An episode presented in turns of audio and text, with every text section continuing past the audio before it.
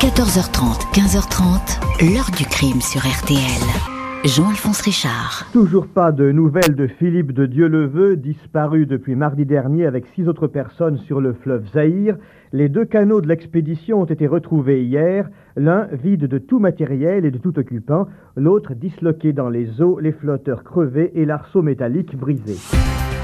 Bonjour, 37 ans de mystère, de silence officiel et de mensonges.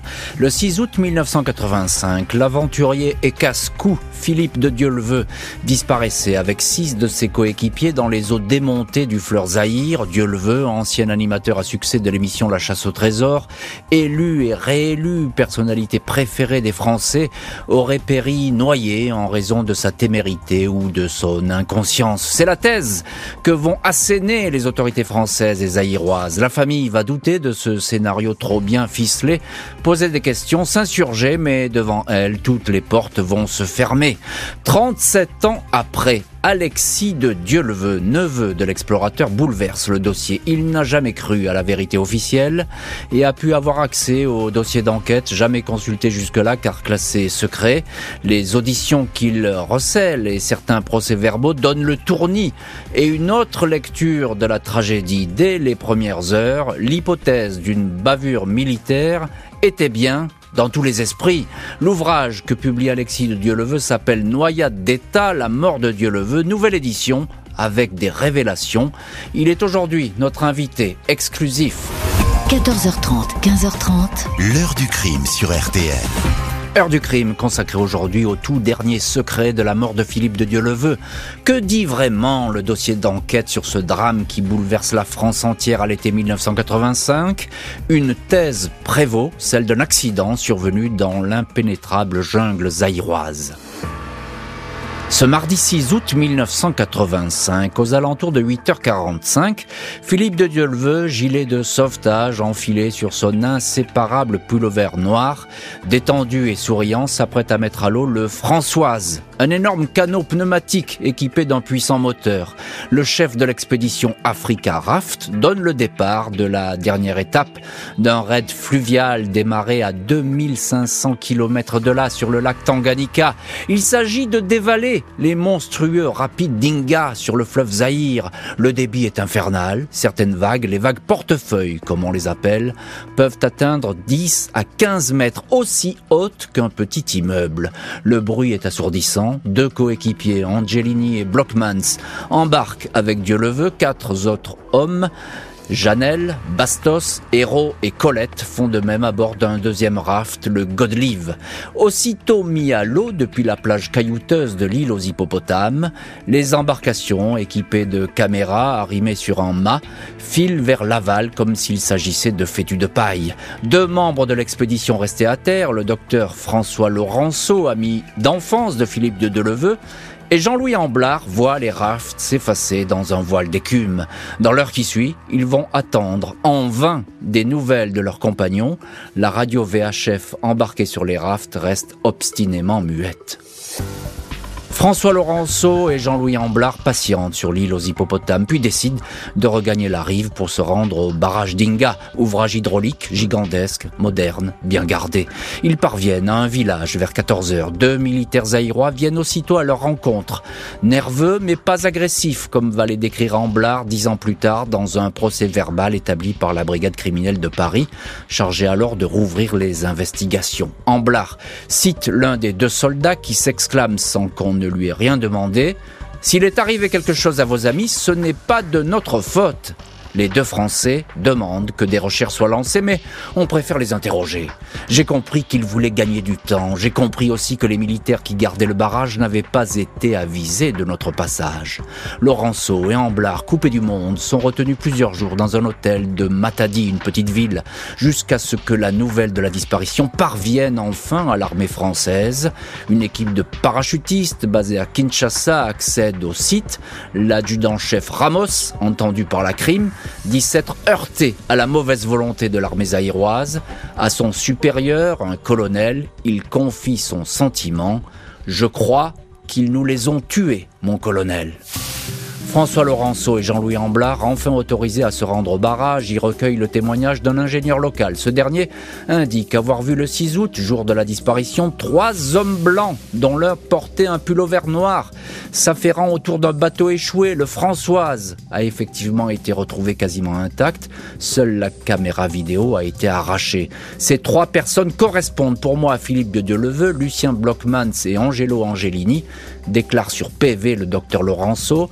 L'armée zaïroise demande alors aux Français de signer une décharge selon laquelle ils n'ont pas entendu le moindre coup de feu ce fameux 6 août. L'idée d'une bavure, des tirs par des hommes soupçonnés d'appartenir à l'armée zaïroise, cette bavure prend forme mais ne va pas prospérer. Côté des autorités françaises, le consul local demande de faire le silence radio sur cette affaire.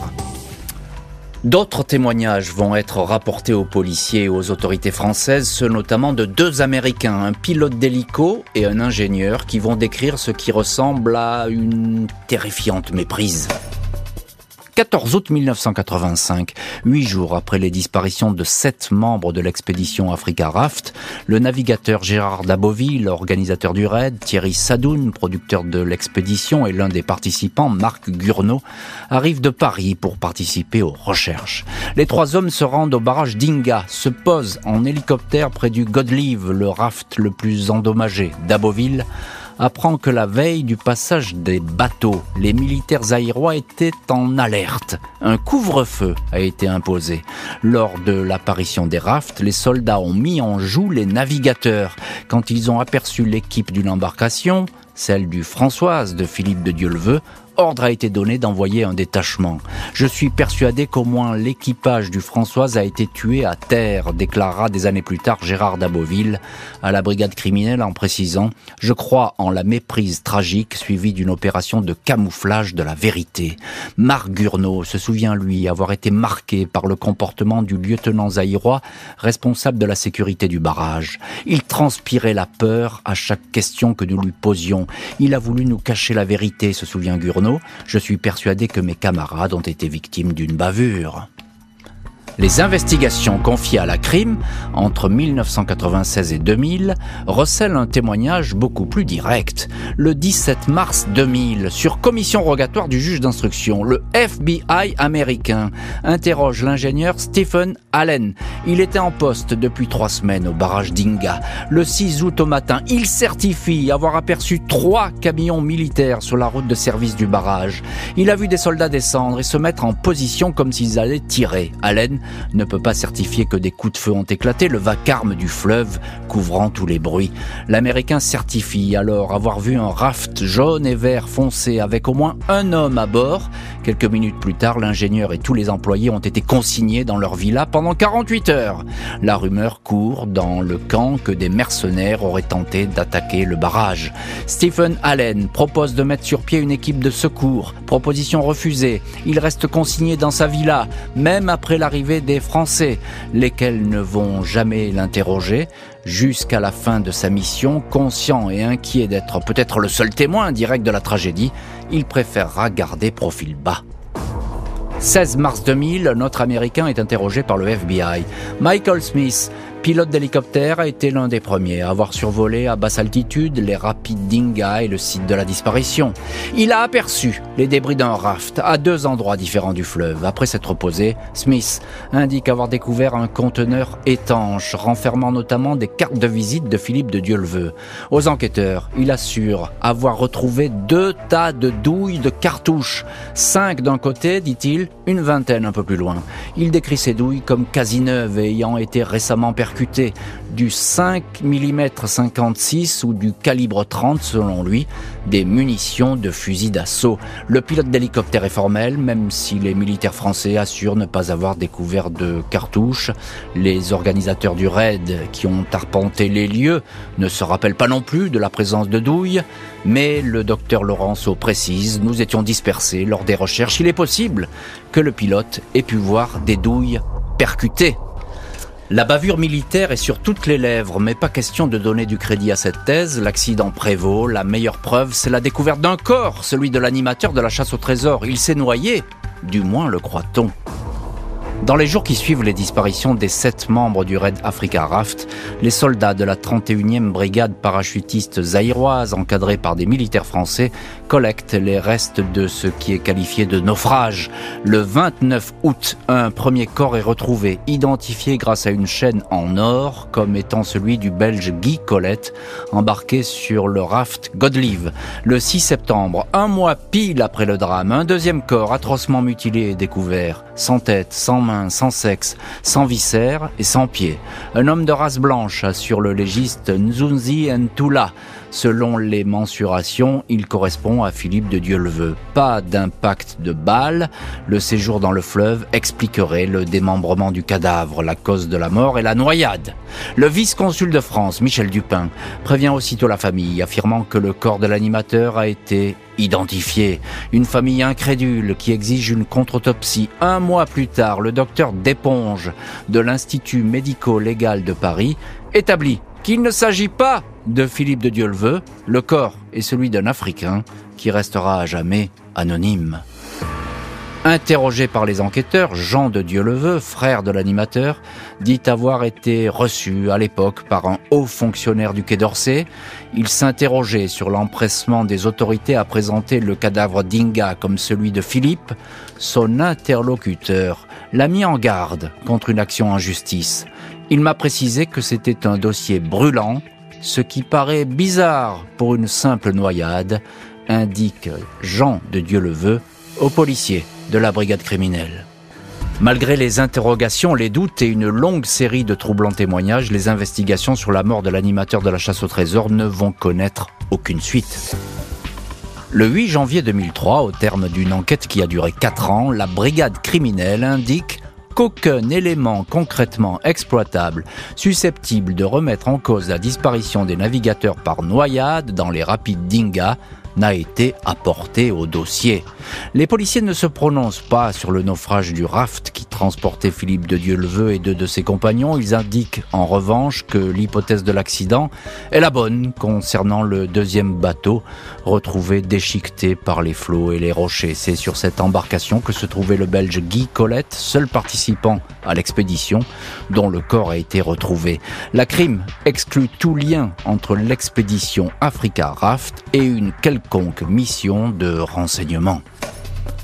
L'ancien ministre des Affaires étrangères, Roland Dumas, longtemps partisan de la thèse d'un tragique accident, livre, près de 40 ans après le drame, un tout autre éclairage. Rencontré en 2021 par Alexis de Dieuleveux, il se souvient avoir longuement parlé à l'époque avec l'amiral Lacoste, le patron de la DGSE, de parler de bandes armées, militaires, paramilitaires présentes dans ce secteur. Il est possible que ce soit eux qui aient tué l'équipe, confie désormais l'ancien ministre, admettant qu'à l'époque il était impossible de ternir la réputation de l'armée zaïroise. Plus d'enquête officielle ouverte sur la mort de l'ancien animateur euh, de la chasse au trésor, l'homme au pull vert noir sur le raft Françoise se serait volatilisé sans laisser aucune trace. 18 décembre 1986, 16 mois après l'annonce de la disparition de Philippe de Dieuleveux et de six hommes participant à un raid motonautique en pleine jungle zaïroise, l'animateur est officiellement déclaré mort à la mairie de Viroflay dans les Yvelines. L'avis de décès indique sans autre précision qu'il a perdu la vie le 6 août 1985 sur le fleuve Zaïre en aval de la ville de Kinshasa. Pas de corps retrouvé, aucun indice ne permettant de penser qu'il aurait pu survivre. À partir de ce jour, c'est la thèse de la noyade qui sera avancée avec insistance par les autorités françaises. Aucun dossier particulier n'aurait été constitué sur cette affaire avant que Alexis de Dieuleveux en retrouve un très complet, secrètement archivé par le ministère des Affaires étrangères, comme si ce tragique accident n'en était pas tout à fait un. L'heure du crime, présenté par Jean-Alphonse Richard sur RTL.